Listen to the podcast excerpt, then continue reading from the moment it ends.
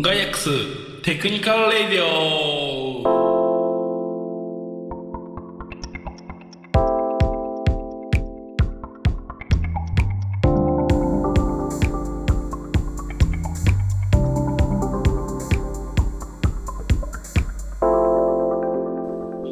今回も始まりました、えーガイアックステクニカルレディオ。えー本日もよろしくお願いいたします。本日あのパーソナリティは、えーガイアックスの方ですね、動画制作と開発をやっている5段です。よろしくお願いいたします。で、本日、えーまあ、ゲストというよりか他の回のパーソナリティもやっておられる、えー、チャンユーこと中村さんをお迎えしてお送りしたいと思います。自己紹介お願いします。はい。よろしくお願いします。さよこと中村と申します。よろしくお願いします。まあ、そんな感じで、えー今年は、今年じゃないわ。本日は、この二人でテキストコミュニケーションっていうテーマで話していきたいなというふうに思います。はい。じゃあ、よろしくお願いします。よろしくお願いします。まあ、テキストコミュニケーションということで、まあなんかこれ挙げた理由としては、まあディスコードに、えー、先週ぐらいにですね、ディスコードにスレッド機能というものが追加されまして、えー、まあなんかどう使うみたいな話が、まあなんかチームというか社内で結構活発に議論されたので、ちょっとこれテーマで一個話しましょうかというのが、えー本日の、えーテーマでございます。そうですね。ガイクステックのディスコードサーバーでもついに反映されて有効になりましたね。そうですね。どうですか？なんか、多分一回触ってみたりとかしたと思うんですけど、これ、あの、僕、当初、ね、もともとディスコードスレッド機能なかったじゃないですか。スラックなんかはね、ありますけど。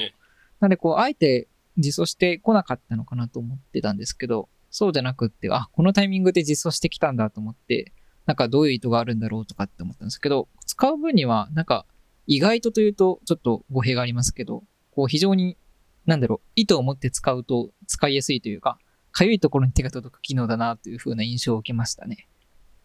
そうですね。うんなんか個人的になんかディスコードのスレッドってアーカイブされます？要はなんか指定期間ないとこうアーカイブされますよということを書いていて、あの、データ消えるのかなと思ったらなんか全然そんなことはなくて、ディスコード上の処理でなんか純粋にアーカイブされてるだけなんで、普通になんかバンバン使える機能だなと思っていて、正しく使う分にはすごいテキストを円滑にするツールじゃないかなっていう。そうですね。あ、本当だ。前、ああの、スレッドのテストしたログを今手元で読み漁ってるんですけど、そうですね、はい削除されるわけじゃなくて、まあ見えなくなるに近いですね。本当にアーカイブされた状態ですね。でまた有効にしたかったらメッセージを送れば良いと。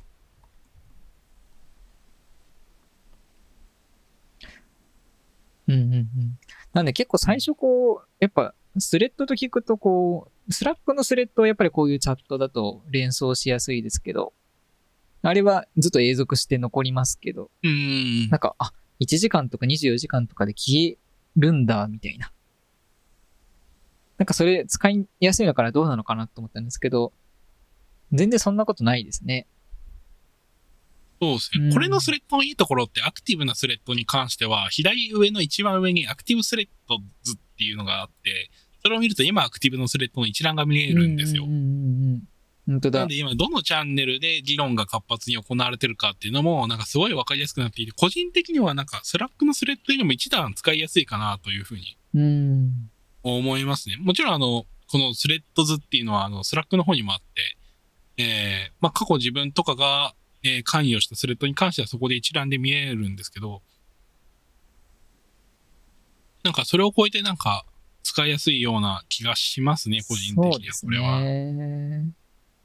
こう、なんていうか、以前社内で、こう、スレッドどう使うっていう議論をしたときに、こう、ちょっとスラックのスレッド、ちょっと使いにくい点もあるよね、みたいな話が上がったと思っていて、こう、なんていうんですかね、こう、単なる返信に対、ありがとうございます的なメッセージを送るのに、スレッドで返されちゃうと、ちょっといちいち開かないといけないみたいな、そういうちょっと操作の、なんていうんでしょう、こう、難しさというか手順の多さみたいなのを、あの、気にするときは気になるなと思うんですけど、ななんかディスコードだとそういう風になんか使われない印象はありますよね。このスレッドは、ねうんなんかわざわざスレッド作成するぞ感がありますよね。ちょっと、なんか作るまでにわ、なんか、クリックがちょっと重くしてるのはいいですよね。なんか、わざとなのか、偶然なのかわかんないですけど。そうですね。こう、スラックだとそのままなんか、なんて言うんでしょう、こう、返信する形ですけど、ディスコードだとスレッドの名前とかをちゃんと作らないといけないんで、うんなんかそこがこう意図して、こういう時にスレッド使うんだぞみたいなのが伝わってきますよね。なんで非常になんか個人的に体験良かったなと思ってて、今後バンバン使っていきたい機能の一つですね。例えば、あれですかね、実況、そのイベントの実況だったりとか、パブリックビューイング的なスポーツ観戦とか、そういう時にうまく使えそうですね。こうなんか流れてもいいし、こう後からそんなに追わなくてもいいような。そういう情報はなんかスレッドで今日限定のチャンネル的な感じで使えると良さそうですよね。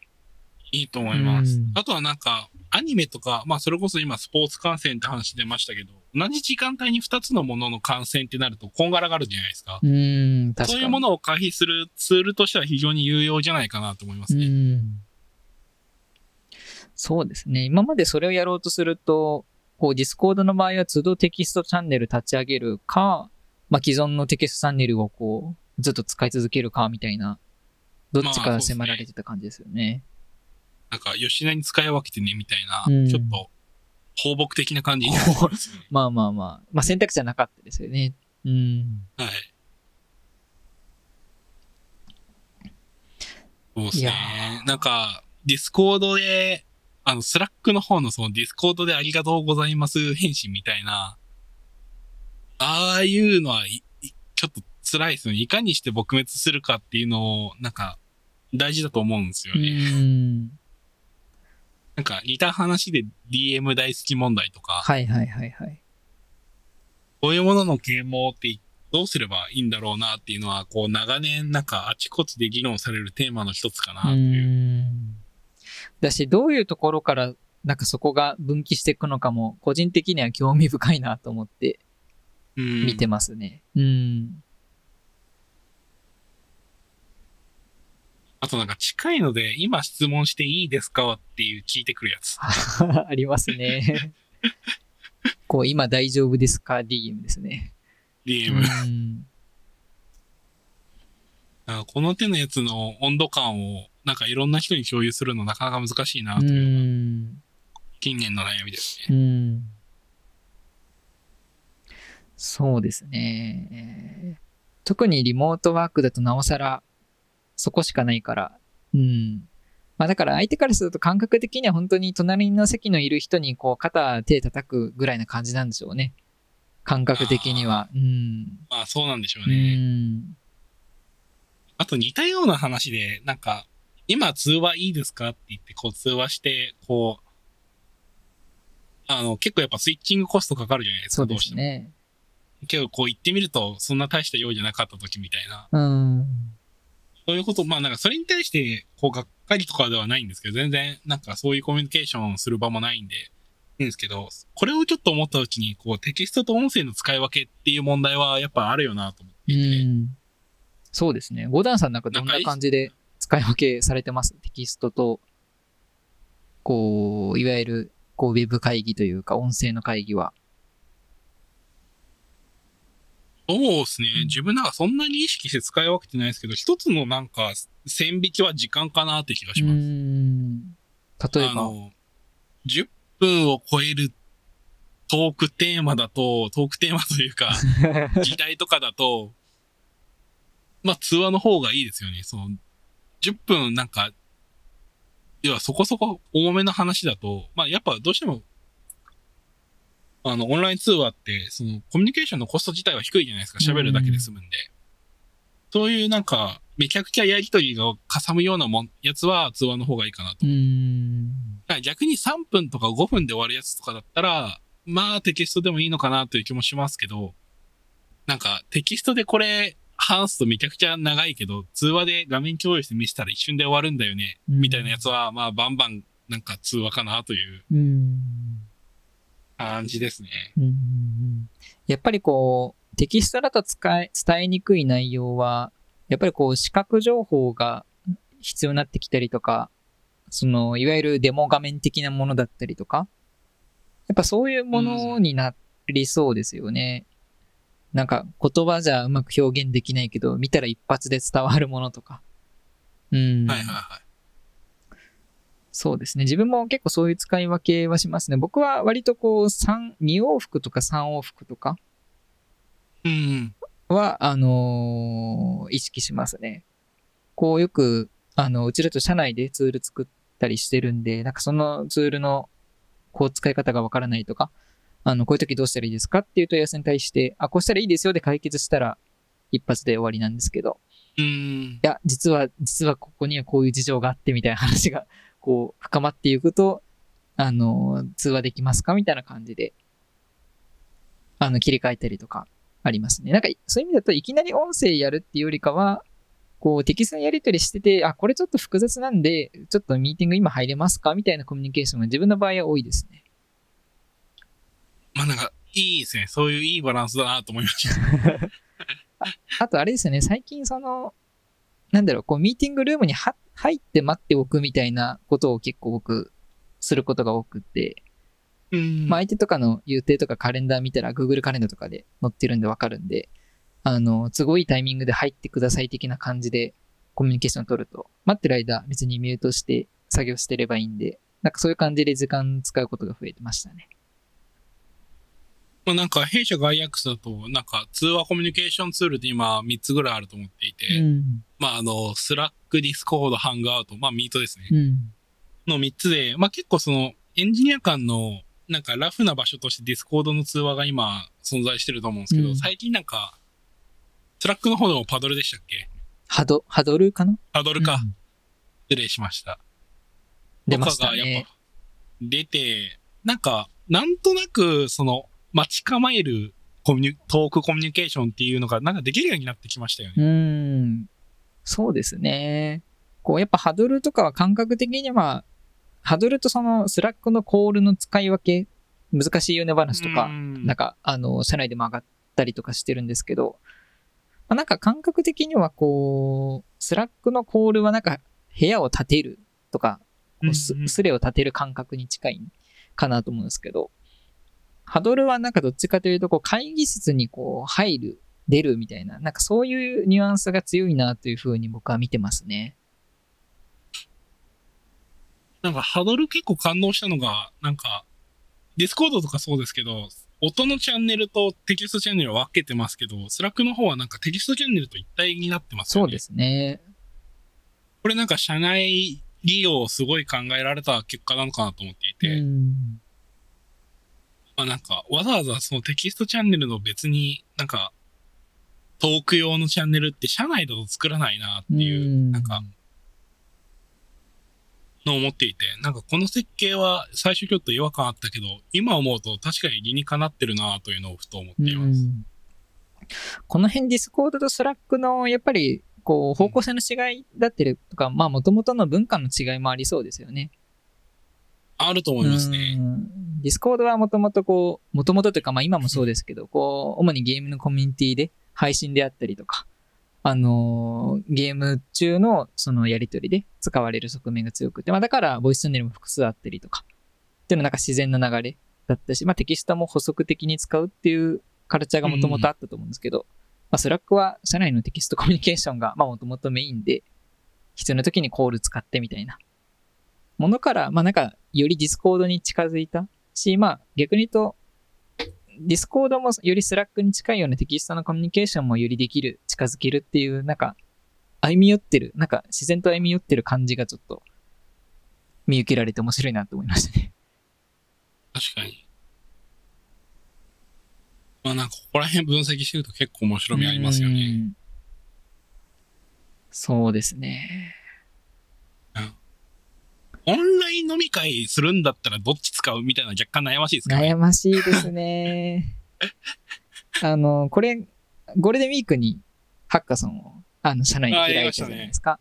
あの時、あの、まあ、ちょっと工夫したというかトライしてみたのが、あの、ディスコードで開催したんですけど、こう、3つか4つかテーブルを立てて、1テーブル4人までみたいな感じで人数制限をかけたんですよね。いわゆる居酒屋のテーブル的な感じで。やりましたね。はい。で、まあなんか強制的に、なんだろう、こう、4人部屋みたいな形で。でも、隣の席に誰が座ってるのか見えるみたいな。で、こう行ったり来たりできるみたいな形のが取れて、なんかそれは Discordはやりやすかったですね。いわゆる、こう、 Zoomでいうブレイクアウトルーム的な使い方はうんしやすいですけど、今の Slackのハドルはちょっとそれは、なんか、そのためにテキストチャンネル作んないといけない重たさはありますよね、やろうとすると。そううん。そういう意味でやっぱなんかラフな集まりは Discordかなっていう機会やっぱうん話して思いましたね。そうですね。まあ、それこそこう、まあ、 Slackのこうチャンネルの運用の仕方にもよると思うんですけど、なんかチームごとにチャンネル作ってるとかであれば、なんかチームの、チームの朝会とか定例とか、そういうのはハドルでもいいかもしれないですね。うん。確かにそういう使い方はなんかすごい簡単にできそうでいい。うん。ハードルのいいとこだと思います。それこそさっきのそのテキストでやり取りしてたけど、なんかめっちゃこう重いみたいな、こう重い内容だな、これみたいな。時はもうそのままハードル入ってちょっと今話せるみたいな感じで、なんかそのコミュニケーションがツールまたがずできるっていうのは楽かもしれないですね。うん。まあ、ちなみに今オンライン飲み会の話ちょっとしましたけど、どうすかオンライン飲み会。オンライン飲み会という単語が一人歩きし始めてもう2年ぐらい経つんですか？みたいな感じありますそうですね。もう、2年、なんかもう、まあ2、3週回ってるさ感じはありますよね、でも。しますね。まあ、なんうんかそれ用のビジネスも一通りで、尽くしてはないかもしれないけど、結構出た。うーん。そうですね。やっぱりこう、僕はちょっと試したことはないんですけど、何でしたっけ？えっと、ノンピーのフードボックスってサービスでしたっけ？はいはいはいはい。あの、同じ、こう、お弁当が家に届くっていう。ゴダさんあれ使われたことあります？いや、実はないんですよね。ははは。なんかあれつ、あのー社内で、こう、あれ使っ、イベントで使ってすごい体験良かったって話があってですね。まあなんか、こう、同じ、こう、釜の飯を食うじゃないけど、やっぱりこう、食事が話題になるっていうのは、こう、今まで普通に居酒屋とか、こう、飲み会行くとあった話だけど、なかなかオンラインだとそういう話になりにくいのが、こう、うんありますよね。こう何回かやってみて。なんか今ふと思ったのが、やっぱ飲み会のアイスブレイクの一つって、あ、なんかこれうまいっすね、みたいなトークだったんだろうなわかります。そうですね。別にまあ食事が主役じゃないにしてもありますからね。あこの唐揚げなんか普通にうまくねみたいな。そういうところはありますからね。うん。なんか本当に一番最初の簡単な共通な話題、なんか人と人とこう仲良くなるときに必要なので共通な話題だと思うんですけど、うん一要素として。なんか全くない人がいる中、共通の話題どう生み出すかっていうと目の前の食事だったんだろうなというのを、うん。まあ、ふと思いますね。特にお酒とかだったら、あの、銘柄とか。飲み方とかで、また一話、二話はまあできるわけで。まあそう考えると大人のなんか教養としてのお酒みたいなことを言ってる人の気持ちもなんとなくわからんくもないなという気持ちそうですになってきました。ね。まあ逆に言うと今そういうのをこう、ある意味学ばせてもらう機会も、こう今のこう新卒とか限られてる側面ありそうですね。このオンラインの情勢だと。まず酒が飲めないですからうね。ん。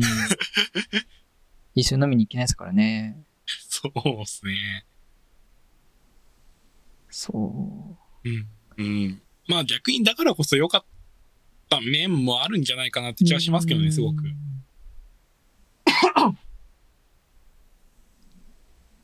そうですね。それこそなんか、あのー飲み会ハラスメント的なサムシうンは、ん。もう興味ないですよね。まあそういうハラスメントがある会社は別に時代とかこの情勢変わらずやってますよと言われたらおしまいなんですけど。まあ、そういう会社あるかわからないんで、あれですけど。まあ、でもそうですね。うん。